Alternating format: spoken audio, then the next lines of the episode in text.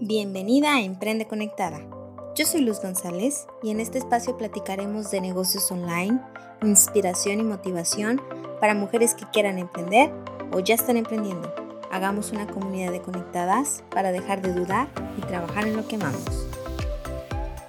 Hola, ¿cómo están? Bienvenidas a Emprende Conectada. Yo soy Luz González y hoy hablaremos de impuestos para emprendedoras. Si ustedes hace unos días vieron mi story, acerca de un webinar de impuestos que tomé con estas dos mujeres fregonas, aprendí muchísimo. No podría dejar pasar esta información sin compartírsela a ustedes conectadas, porque es un tema que se me hace súper importante y que si no estás bien asesorada puedes cometer muchos errores. Hoy tenemos a Patti Calderón, abogada por la UNAM, tiene una especialidad en Derecho Fiscal y es maestra en Justicia Administrativa. Tiene experiencia en despachos jurídicos orientados en materia fiscal y en el Tribunal Federal de Justicia Fiscal y Administrativa. Actualmente es directora del área de quejas y reclamaciones en la Procuraduría de la Defensa del Contribuyente. Y también tenemos a Laura Guerra, contadora pública por la Escuela Superior del Comercio y Administración con más de ocho años de experiencia, especialidad en asesoría contable y fiscal a pymes y ha colaborado con emprendedores brindando seguridad y confianza. Bienvenidas, Patti Lau, a la comunidad de las conectadas. Hola, Luz, ¿qué tal? Muchas gracias. Hola, Luz, muchas gracias por invitarnos. De verdad, estamos muy emocionadas de poder colaborar en este, en este podcast para que la, mayor cantidad de personas pueda entender un poco más este tema que pues para muchas personas se les complica, ¿no? Sí, saben, y sobre todo eh, en el mundo online, conectadas, tenemos que pagar impuestos, eso lo debemos de saber. La manera aquí es asesorarte con alguien para pagar de la manera correcta o tener todo en orden, ¿no creen? Sí, exactamente. Sobre todo conocer algunas facilidades que también nos da la autoridad para poder realizar este pago. O sea, no únicamente hay como cosas, obligaciones, pues hay también este, derechos que tenemos con algunas este, facilidades que pues vamos a platicar también en este podcast, ¿no? Y es muy importante, eh, sobre todo, conocer estas, estas obligaciones y estos derechos que tenemos. ¿Por qué? Porque no por algo hay gente que, o, hay memes o vemos este, todo este, esta cultura de cierto temor al SAT, pero creo que lo importante aquí no es tanto alarmarnos, sino tomar cartas en el asunto, educarnos y conocer para evitarnos problemas a futuro. Entonces, esperamos que eh, con, esta, con esta plática que hoy vamos a tener con, con Luz y con Laura, se disipen muchas de estas dudas y podamos orientarlos para que ustedes estén tranquilos en esa parte. Perfecto. Entonces, vayámonos desde un principio. ¿Cuándo tenemos que pagar impuestos o cuándo tenemos que empezar a asesorarnos para pagar? Aquí vienen dos partes muy importantes. Una donde el, SAT nos dice, en el momento en que tú tengas un ingreso, independientemente de a qué te dediques, en ese momento ya tuviste que haber dado de alta. O sea, ya deberías de tener tu alta, sea la actividad que sea, y ese es el momento que te dice el SAT que debes de hacerlo, ¿no? Nosotras por recomendación, la verdad es que si todavía no sé si va a funcionar mi negocio, eh, todavía no recomendaríamos en realidad que se hiciera esta alta, ¿no? Sino que se hiciera hasta el momento en el que realmente sepa que sí está dando frutos mi negocio, ¿no? O sea, ya lo tengo un poco establecido, tengo apenas a mis primeros clientes, pero ya son recurrentes. En ese momento creo que es la forma, el momento ideal para poderlo realizar. Claro, y también va a llegar un momento en que vas a tener que hacerlo porque conforme vaya creciendo tu negocio, vas a ir teniendo cada vez más clientes, empresas más grandes, tal vez ya empiezan estas cuestiones de, oye, necesito una factura, oye, me puedes facturar, pero si tú no estás dada de alta, no estás pagando impuestos, tienes incluso el riesgo de perder ese cliente y que digan, no, pues mejor me voy con alguien que sí me emita factura a hacerlo con alguien. Entonces, por eso es importante que cuando tu negocio ya se vaya sentando, tú eh, empieces a, cumplir con estas obligaciones y te des de alta ante el SAT. Me encanta lo que dicen, el tema de, ok, cuando tu negocio ya vaya creciendo o cuando te dé. O sea, no necesariamente sabes si ese negocio te va a generar una ganancia o si va a tronar al primer año. ¿Ustedes recomiendan empecemos a revisar el tema de darnos de alta a partir que veamos que el negocio está generando o que vamos a seguir con ese negocio y no vamos a parar al año que sigue o, al siguiente mes o ya no nos gustó y a ver qué más comenzamos, ¿verdad? Ahora, si somos una persona que va a emprender, ¿cuál sería la mejor manera de alta? Si ya después de que todo dijimos, sí, sí va a dar, ahora hay que asesorarnos. ¿Cuál sería la mejor manera? Así es, Luz. Entonces ya tendrás ahí que empezar a, a ver o a orientarte en qué tipo de régimen o cómo te vas a dar de alta. Esto va a depender mucho del tipo de actividad y ingresos que tengas. No es lo mismo para una persona que quiere poner, por ejemplo, un consultorio médico en el cual preste sus servicios profesionales como, como doctor, como médico, que una persona que tal vez quiere poner un spa, abrir su local, estar atendiendo a gente de manera física, o bien cuando hay alguien que se dedica a realizar exclusivamente por ventas por Internet. Pero bueno, en general, cuando se trata de emprendimientos nuevos, existe un régimen que es el régimen de incorporación fiscal. Todos lo, conocemos como RIF, porque son las iniciales. Este régimen eh, está creado con la finalidad de introducir a la formalidad a negocios que van empezando, eh, por lo cual tiene varios beneficios. Sí, o sea, siempre al inicio lo que recomendaríamos sería como iniciarte desde este régimen, si es que no necesitamos una cédula profesional, si es necesario iniciar como desde este régimen, porque vamos a ir viendo un crecimiento, o sea, primero va RIF, después nos convertimos en persona física con actividad empresarial y por último, yo, yo, bueno, más bien recomendaría que ya fuera a formalizar una empresa cuando ya estás buscando algún inversionista o alguien que pueda apoyar o sumar a esta empresa, ¿no? Cuando vendes productos o servicios, o sea, puedes estar en RIF siempre y cuando, por ejemplo, en este, ahorita vamos a ver de hecho otro tema que va a ser este, personas físicas con, mediante, que realizan sus servicios por medio de plataformas digitales o, o, es, o venden a través de estas, pero si no, si no este, lo haces por medio de estas, puede ser RIF completamente. O sea, siempre y cuando no necesites una cédula profesional para realizarlo y no rebases los 2 millones de pesos al año. Perfecto. A ver, conectadas. Primero entendamos que este tema de impuestos va enfocado solo a México. Para las conectadas que nos escuchan en otros países, ascensórense con su contadora. No, no creo que sea lo mismo en todos los países, pero si tú empiezas un negocio y vendes servicios o productos, puedes entrar a RIF, que es lo más conveniente, siempre y cuando no necesites una cédula profesional yo creo que pienso que los eh, dentistas, eh, los doctores, las nutricionistas que empiezan con su negocio, ellas no necesitan estar en otro régimen, pero mientras si tú vendes productos, das servicios eh, o cursos, puedes estar ahí. Y ahora, la pregunta del millón, ¿cuáles son los beneficios que tenemos nosotras de estar incorporadas en RIF? Eh, bueno, Luz, como lo mencioné, este régimen fue creado con la finalidad de que más personas incorporen sus negocios a la formalidad, por lo cual la intención es que las obligaciones sean sencillas de entender y simples de cumplir.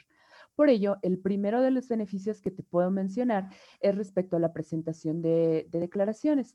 Bajo este régimen, solo estás obligado a presentar eh, una declaración bimestral, es decir, eh, vas a presentar seis declaraciones y es lo único, es, eh, perdón, seis declaraciones durante ese año o ese ejercicio fiscal y es lo único a lo que estás obligada. No presentas declaraciones anuales ni presentas declaraciones informativas de, IVA, que es para mí uno de, una de las formas más sencillas de entrar a la formalidad. Eh, presentas tu declaración y listo. Ya más adelante te irás empapando de otras obligaciones que, que vas a tener cuando salgas de este régimen.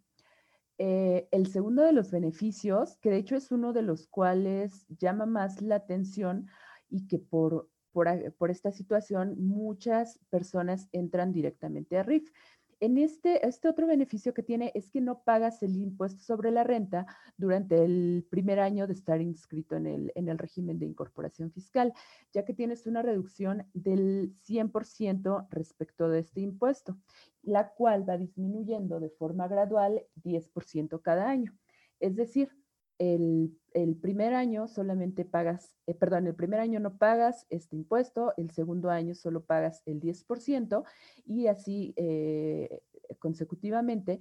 Y ese es el onceavo año que vas a pagar de manera completa el impuesto sobre la renta. En vez de estar pagando la totalidad del impuesto sobre la renta, puedes destinar esa cantidad de dinero a invertirlo en tu negocio. Por último, el, tercer beneficio es que cuando tú realizas eh, ventas para público en general, que eh, las ventas en público general se refieren a las personas que te compren y no requieren factura, pues entonces no estás obligado a desglosar el, el, IVA o el impuesto al valor agregado y por lo tanto tampoco tendrías que pagarlo. Es decir, en la situación o los beneficios fuertes es que las obligaciones son muy sencillas de cumplir y todos estos impuestos que deberías estar eh, pagando el SAT con la reducción que tienes, pues tienes la oportunidad de, de invertirlo en tu negocio. Ok, oye, tiene muchos beneficios. Y algo que me llama la atención es que el primer año no pagas impuestos. Si bien cuando haces un emprendimiento, pues el primer año básicamente no generas ganancias, le estás metiendo y metiendo dinero a, tu emprendimiento. Y después, conforme vas pagando una pequeña parte. Ahora, nos incorporamos a RIF porque veo que es la mejor manera de, de empezar el emprendimiento. Los beneficios son bastante buenos, haces pocas declaraciones, pero la cuestión de qué ingresos, qué gastos, qué facturo, porque esa es una pregunta que, que, nos hacemos todas como emprendedoras, como qué tengo que facturar para poder generarlos o reportar los gastos. Sí, exactamente, creo que es algo que a veces llega a ser muy este, tedioso de esto sí lo facturaré, esto no. Generalmente las personas lo que hacen es facturar todo y pues dejan ya como en las manos de algún experto como si entra o no, porque hay una cosa que es muy distinta, que es un gasto de un gasto deducible o una deducción. Eh, generalmente, o sea, un gasto pues puede ser cualquier gasto, o sea, pagué, pues, o sea, vino alguien a traerme agua y pues le di 10 pesos, ¿no? Pero pues eso no me va a generar una factura. Eso se vuelve nada más en un gasto, pero no, en un gasto deducible. ¿A qué me refiero con esto? De que para mi declaración de impuestos lastimosamente no voy a poder meter este gasto de 10 pesos a pesar de que sí lo hice, ¿no? Y tengo la prueba y tengo el agua ahí y pues en realidad pues ahí está todo, ¿no? Entonces por eso es que decía al principio también este, Patti, que la primera parte es este, y que muchos pueden perder como muchas oportunidades si no, si no tienen esta facturación. ¿Por qué? Porque yo con esto compruebo. O sea, a pesar de que esté el agua ahí, al SAT lo que le interesa es tener esta factura. Entonces, ¿Qué es lo que puedo hacer deducible? Todo lo que sea indispensable para poder realizar mi actividad. ¿A qué me refiero? Yo me dedico a software.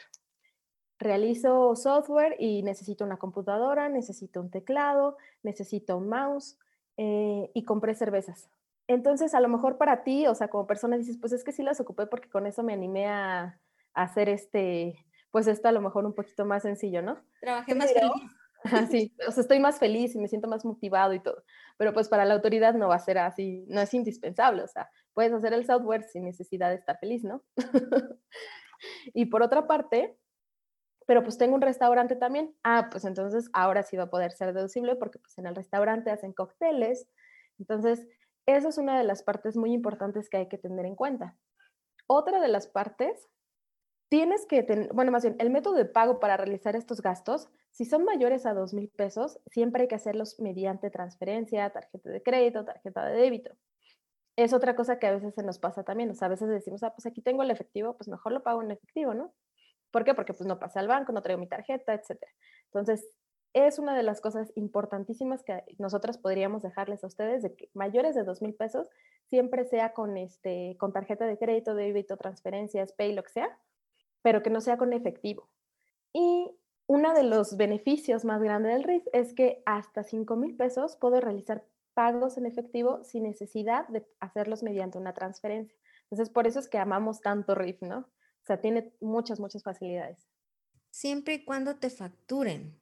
O sea, aquí el tema es que todo lo que tú compras relacionado a tu negocio, tienes que obtener una factura para que se vuelva un gasto deducible y pueda entrar en tu declaración. Exactamente. O sea, a pesar de que tengamos evidencias eh, físicas, no va a ser deducible cuando no tengamos una factura. Pero también, por ejemplo, no necesariamente tiene que ser una factura de aquí de México.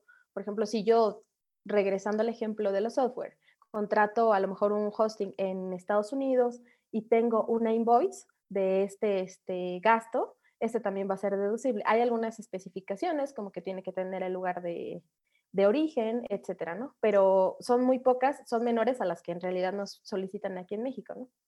Oh, ese es un buen tema. Por ejemplo, cuando pagas tu página web, que renuevas tu página web cada año, te mandan una factura, o la publicidad que pagas en Facebook directamente, que no te genera una factura con un CFDI, sino que nada más es una factura porque es de Estados Unidos. O sea, todas esas entonces sí las puedes dar a tu contador para que las meta, porque no aparecería en el SAT. Exactamente, o sea, no, no, te va a aparecer en la página del SAT, pero sí tengo el comprobante fiscal. Bueno, fiscal para México. Ok, pero aquí el tema y que me da muchas vueltas en la cabeza es cuando habla todo lo relacionado a tu negocio. Pero, por ejemplo, si tienes una, si tienes un emprendimiento, cuando dos personas trabajan para ti y pues quieres hacer como una cultura organizacional y ella ya cumplió años, entonces traes el pastelito y lo facturas. Pues eso sería parte de tu negocio o de plano eso dices, no, eso no es deducible. ¿Cómo sabemos qué es parte del negocio y qué no? Eh, por ejemplo, en ese específicamente como en ese aspecto, si es que el pastel, por ejemplo, lo vas a comprar y todo, ese sí sería deducible siempre y cuando a todos los empleados que tengas sean tratados de la misma manera. O sea, ¿a qué me refiero? Es más, hasta voy a mandarle una canasta a un cliente por fin de año. Va a ser deducible únicamente si le mando a todos mis clientes. O sea, no, no va a haber favoritismo aquí. Eso es como muy específico ya.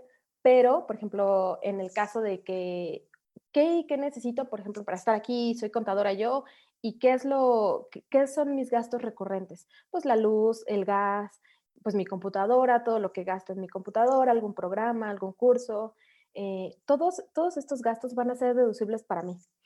¿En qué parte ya no entraría? Por ejemplo, si yo me dedico a, a, este tema de contabilidad y adicional tengo otra actividad, pero no estoy dada de alta en esta actividad, entonces, los gastos que realicen esta no van a poder ser deducibles para esta actividad. En primera, pues sí te tendrías que dar de alta, ¿no? En la otra actividad. Pero siempre es necesario por eso estar muy actualizada conforme a las actividades que vaya adicionando. ¿Por qué? Porque pues para algunas cosas van a ser deducibles, para otras cosas no. Para que todo entre deducible o la mayor parte de, las, de lo que compro yo o de lo que hago, sí es necesario tener este régimen siempre actualizado. Ok, Luz, y fíjate que este tema que mencionas sí es muy controversial, incluso se llega a, juicios, a tribunales, para, para, verificar que sí es estrictamente indispensable para el desarrollo de tus actividades. Entonces, aquí por regla general, este, te lo ponemos así, si lo necesitas necesariamente para realizar tu actividad, entra. Ahora, hay algunos temas que, por ejemplo, eh, podrían ser este, de cierta manera, pues controversiales, ¿no? Este tema de las canastas que mencionaba Laura, que le mandas a tus clientes a fin de año, finalmente sí podría ser un tema estrictamente indispensable porque es una eh, digamos, una forma de hacer una promoción de tus servicios eh, con tus clientes. Entonces, lo importante, creo yo, es que tengas documentada esta situación, por si en algún momento el SAT te quiere decir, oye, como si tú te dedicas a la venta de zapatos y dices que compraste canastas con este, con pues que tiene que ver eso con tu actividad, ¿no? Entonces, igual te ayudaría a tener un soporte documental en donde tú registres, oye, este, como actividad de, fin de año y efectos de promoción, de mi empresa se van a comprar eh, tantas canastas este, de fin de año, las cuales tienen con la intención de, este, de promocionar nuestros servicios con los clientes. Entonces, tener respaldos así te ayudan. Y como lo mencionaba este, Lau, los ejemplos más comunes de, de actividades eh, de gastos estrictamente indispensables y que son deducibles, podríamos mencionar energía eléctrica, además servicios como agua, telefonía, internet, gastos en papelería, insumos de oficinas, equipos de cómputo, equipos de oficinas, este, telecomunicaciones como celular, pagos de rentas de internet, este, equipos de transporte y, por ejemplo, eh, eh, eh, uniformes para tus empleados, son como, como los más generales. Por ejemplo, si nos ha tocado ver, bueno, en mi experiencia me ha tocado ver, pues hay gente que está pretendiendo deducir este, sus compras de la despensa del hogar o pagos en restaurantes cuando no son viáticos o compra pues medicinas o citas médicas cuando su actividad no tiene nada que ver con esto. Entonces, sí es importante. La lógica es, ¿lo necesito para mi negocio? Sí. Ah, bueno, tengo que tener como un respaldo, tal vez un, plan de, de, negocios en donde se incluya esa, esa situación y es la forma más, digamos, más sencilla de responderte si es algo deducible o no. Ok, wow, es un tema interesante, ¿eh? Porque ahorita que estaban platicando todo eso, yo estaba en la mente de, ok, si factura, esto no se factura, esto se factura, tal vez no, esto no, ok, esto de plano no. Pero, por ejemplo, si, si ahorita porque yo las estoy escuchando y porque tienen, y porque, bueno, dan la asesoría, pero antes nos había dicho Laura, tú factura todo lo que puedas y el contador se va a dedicar a decir esto sí y esto no, ¿cierto? Entonces, ¿podemos hacer eso y confiar en las manos del contador de que lo va a hacer bien? ¿O también nosotros irlo filtrando? Pues, o sea, sí, sí, depende mucho de tu contador, ¿no? O sea, de qué tanta comunicación.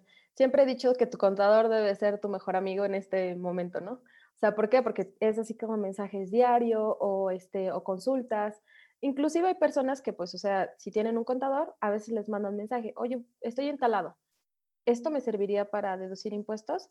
Y, o sea, te preguntan. Pero, pues, o sea, otro modo sería directamente, ah, pues voy a facturar todo, todo, todo lo que pueda me convenzo de hacerlo y además sí, sí es como difícil, o sea, al principio, porque al principio dices, ah, pues sí voy a empezar a facturar todo y cuando te dan tu, un ticket y luego ya gastas otra cosa y te dan otro ticket y llegas y ya tienes tu bonchecito de tickets, ¿no? Entonces, el hecho de sentarte y tener que facturarlos, etcétera, entonces sí es un poquito tedioso. Entonces, cuando ya agarras ese, ese camino de sí voy a facturar todo, es más fácil para todos. O sea, sí, el contador sí te puede asesorar de, ah, pues de todo lo que facturaste, eh, nada más el 30% a lo mejor entró, ¿no? O el 10%.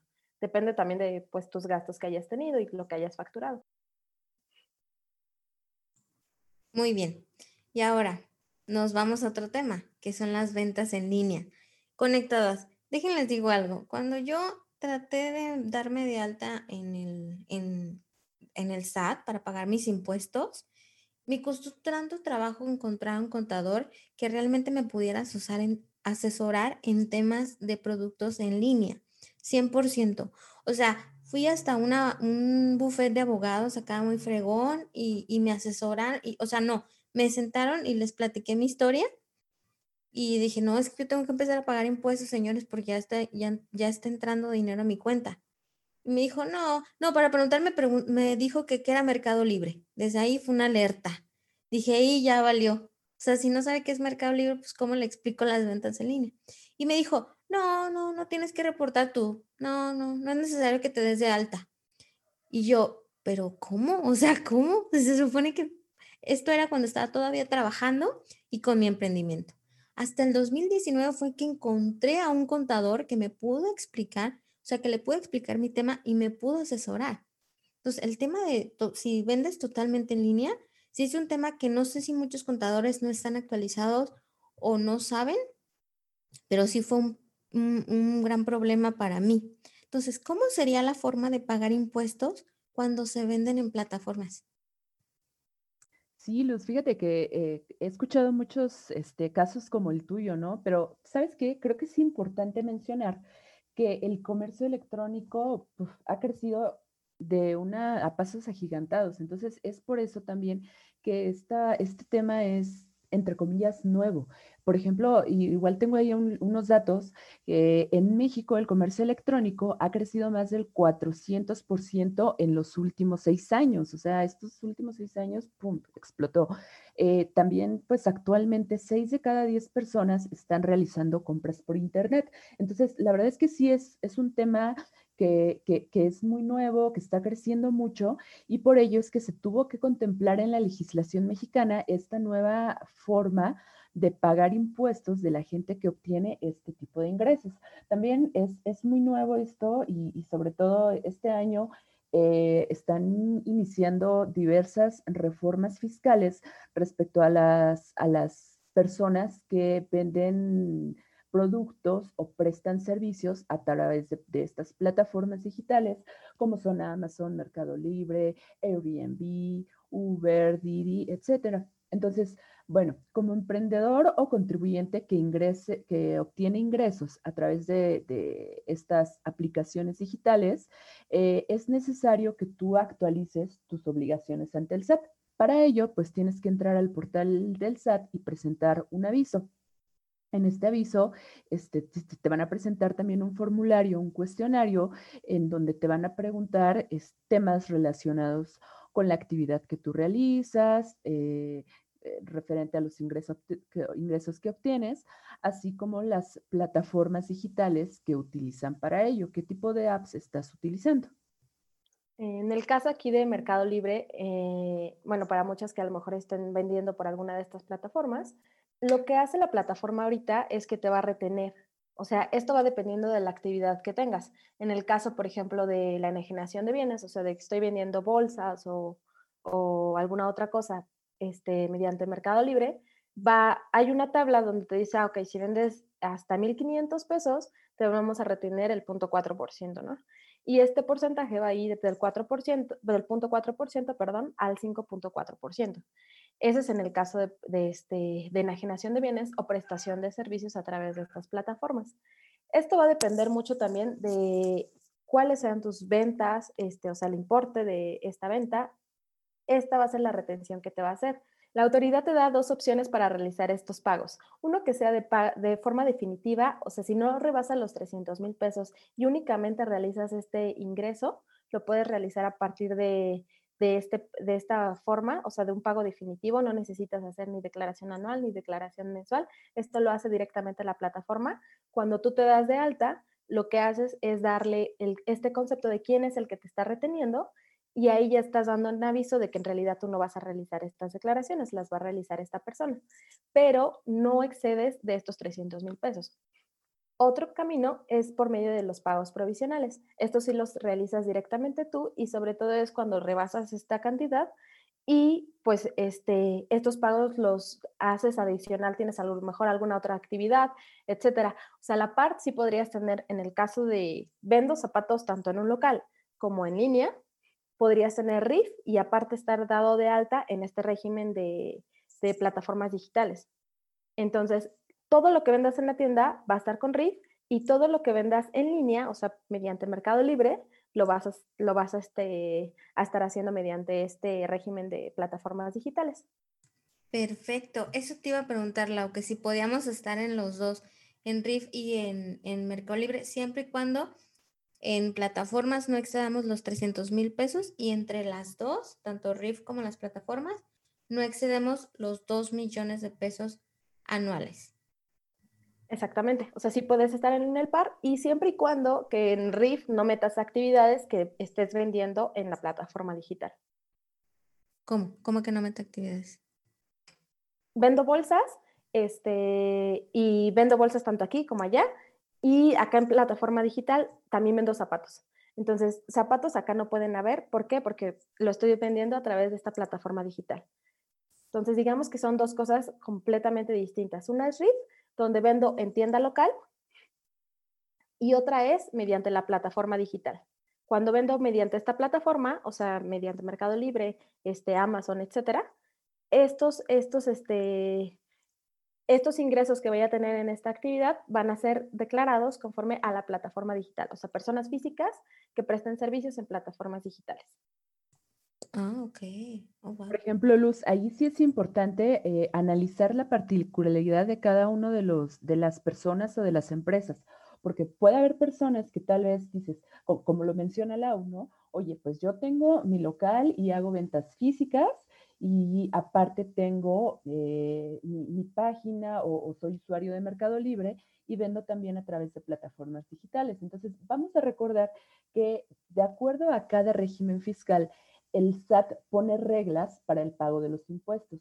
Entonces, eh, lo, que, lo que nos estaba comentando Laura es, por ejemplo, a tus ventas físicas les vamos a dar un tratamiento conforme al RIF y a las ventas que tengas online, le vamos a dar el tratamiento como de régimen de ingresos a través de plataformas digitales. Entonces, no confundir este punto, o sea, eh, de, acuerdo a la actividad es el régimen que, va, que vamos a tener.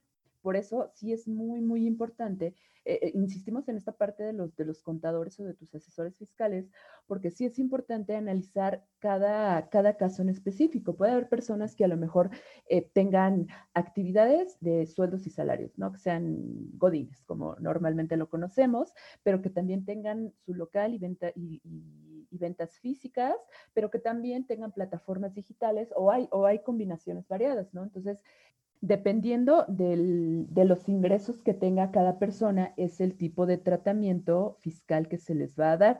Por eso sí es muy importante verificar eh, los montos de los ingresos, el tipo de actividades que realizas, en conjunto cuánto, cuánto dinero estás obteniendo y, de manera este, separada por cada actividad.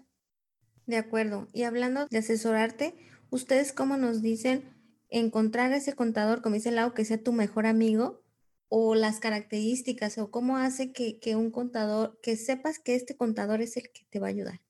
Mm, creo que la, la parte más importante que cuando uno va y dice, oye, este es el contador que yo quiero, es cuánto se interesa ese contador en conocer qué es lo que yo hago.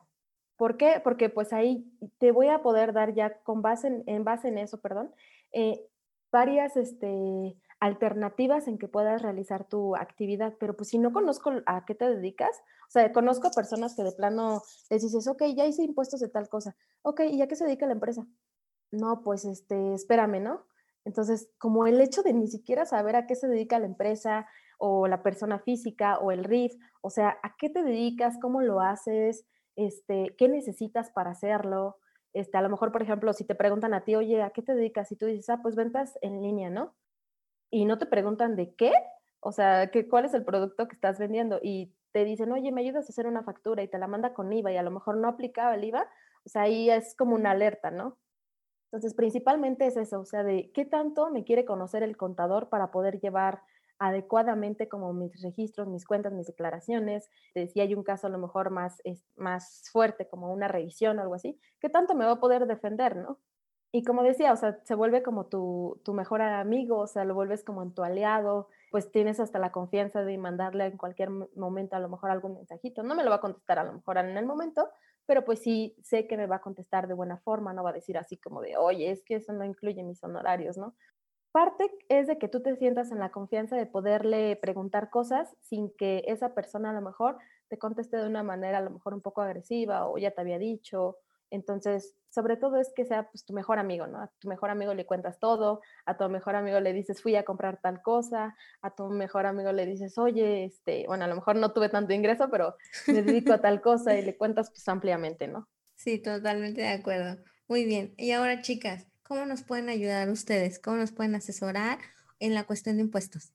Igual les reitero, yo estudié Derecho, soy abogada especialista en materia de impuestos y trabajo en una dependencia pública. La verdad, yo eh, siempre que estoy en algún foro o en alguna eh, entrevista o algo de manera pública, no pierdo la oportunidad de mencionarla y de presentarla porque no es porque trabaje ahí, pero yo considero que es una gran institución que justamente está creada para dar orientación a personas que no tienen conocimiento de temas fiscales. Eh, Procuraduría de Defensa del Contribuyente, si ustedes ahí la googlean, este, entran a la página prodecon.gov.mx, este, te pueden ayudar. Si tú tienes dudas de entrada, ¿no? ¿Cómo genero mi cédula?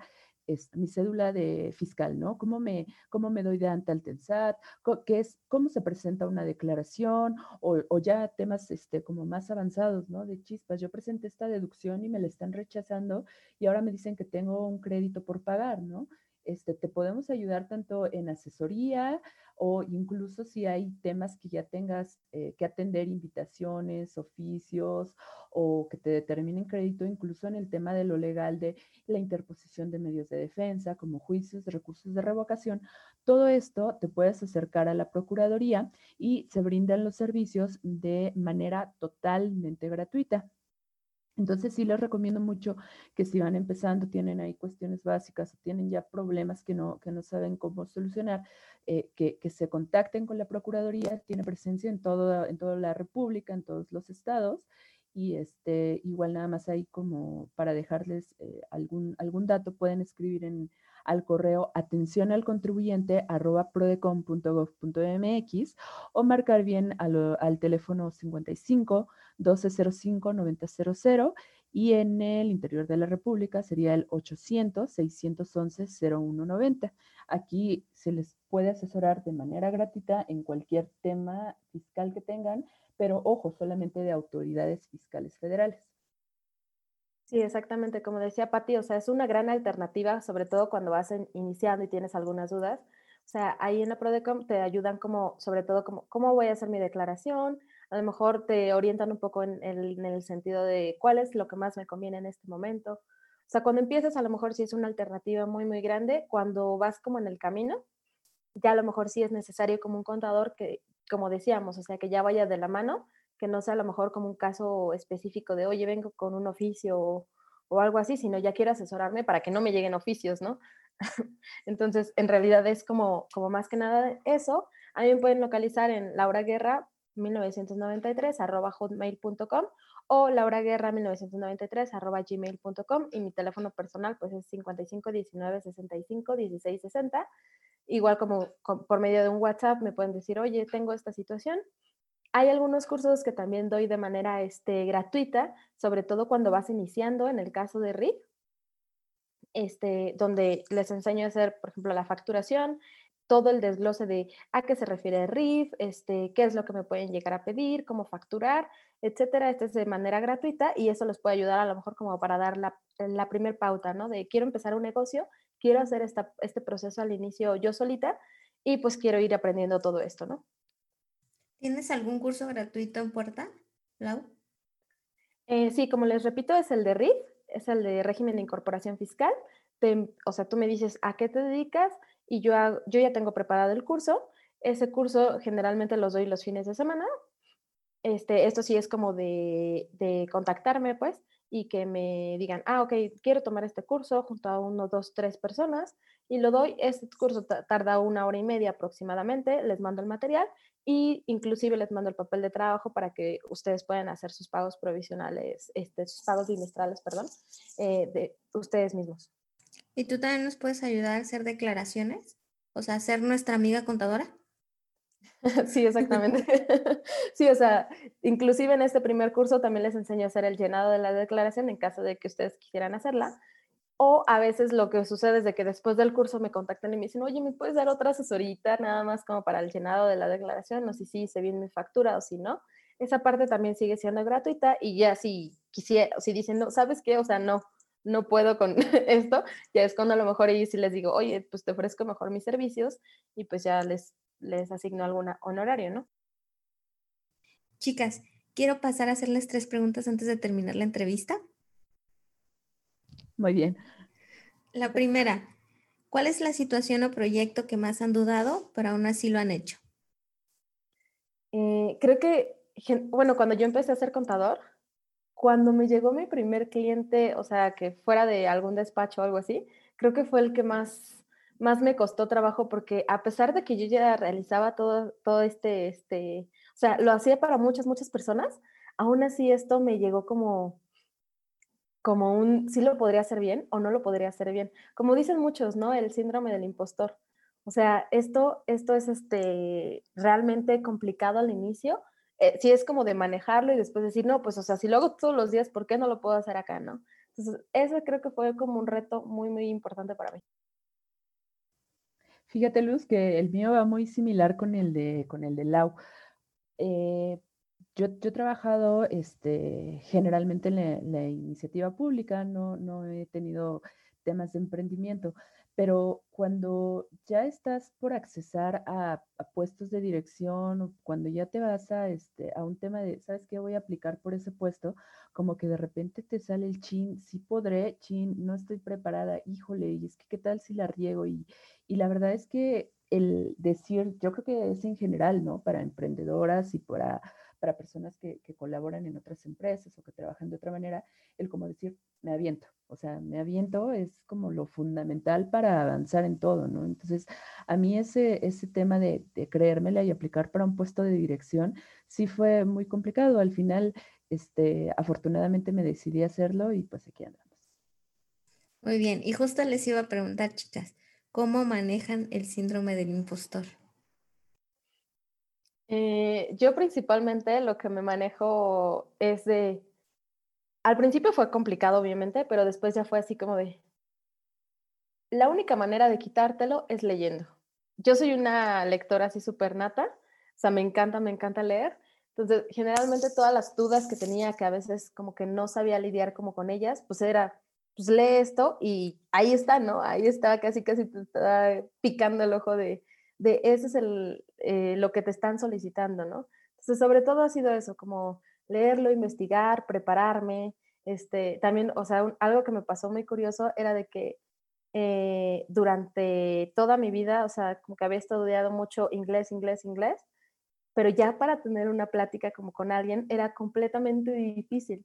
Y luego me dicen que uno de mis clientes iba a ser canadiense y pues el único método para poder platicar con él pues fue en inglés, ¿no?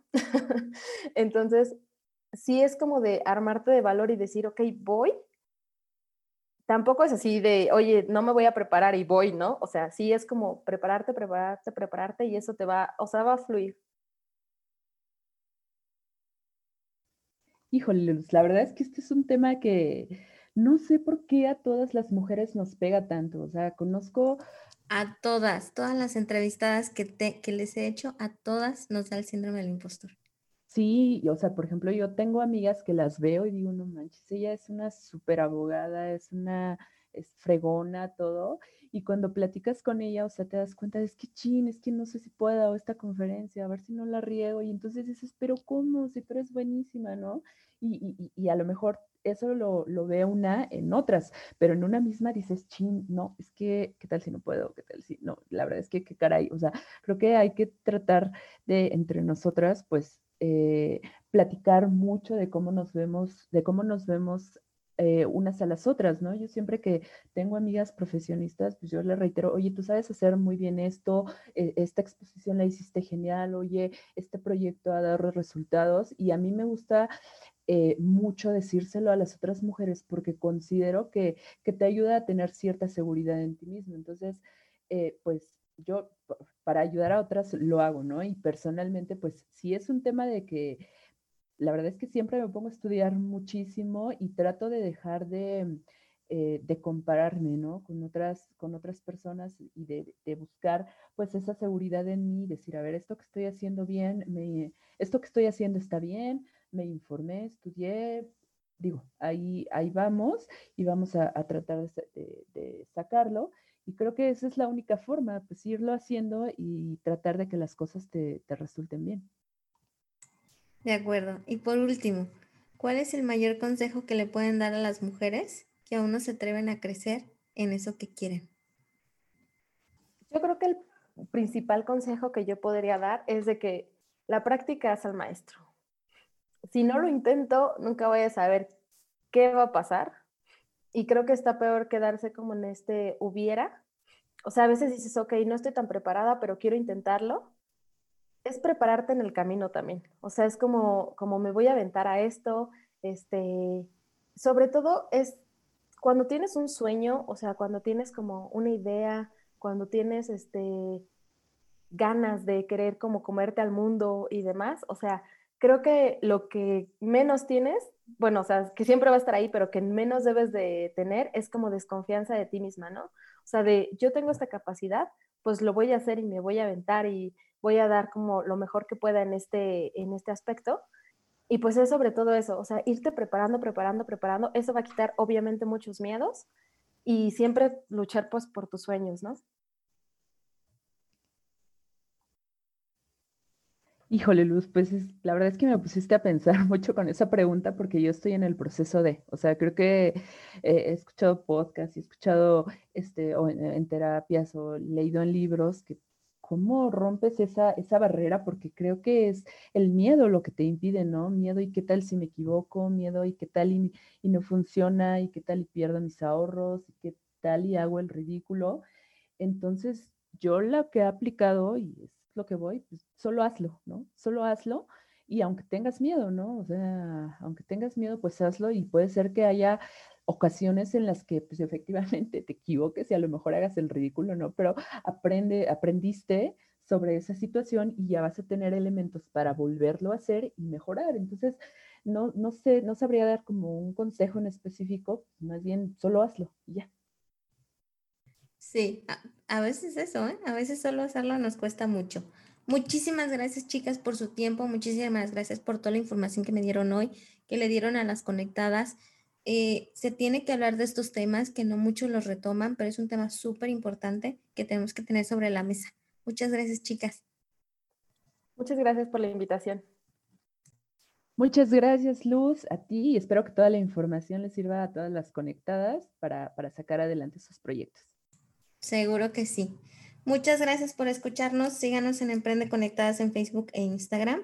Recuerden aplicar todos los tips que nos dio Patti y Lau y cuéntenme cómo les fue. Muchas gracias. Bye bye. Gracias por escuchar este podcast. Si te ha gustado, inscríbete en Spotify o Apple Podcast para que no te pierdas ninguno de los episodios de Emprende Conectada. Hagamos comunidad en Instagram y trabajemos en lo que más amamos.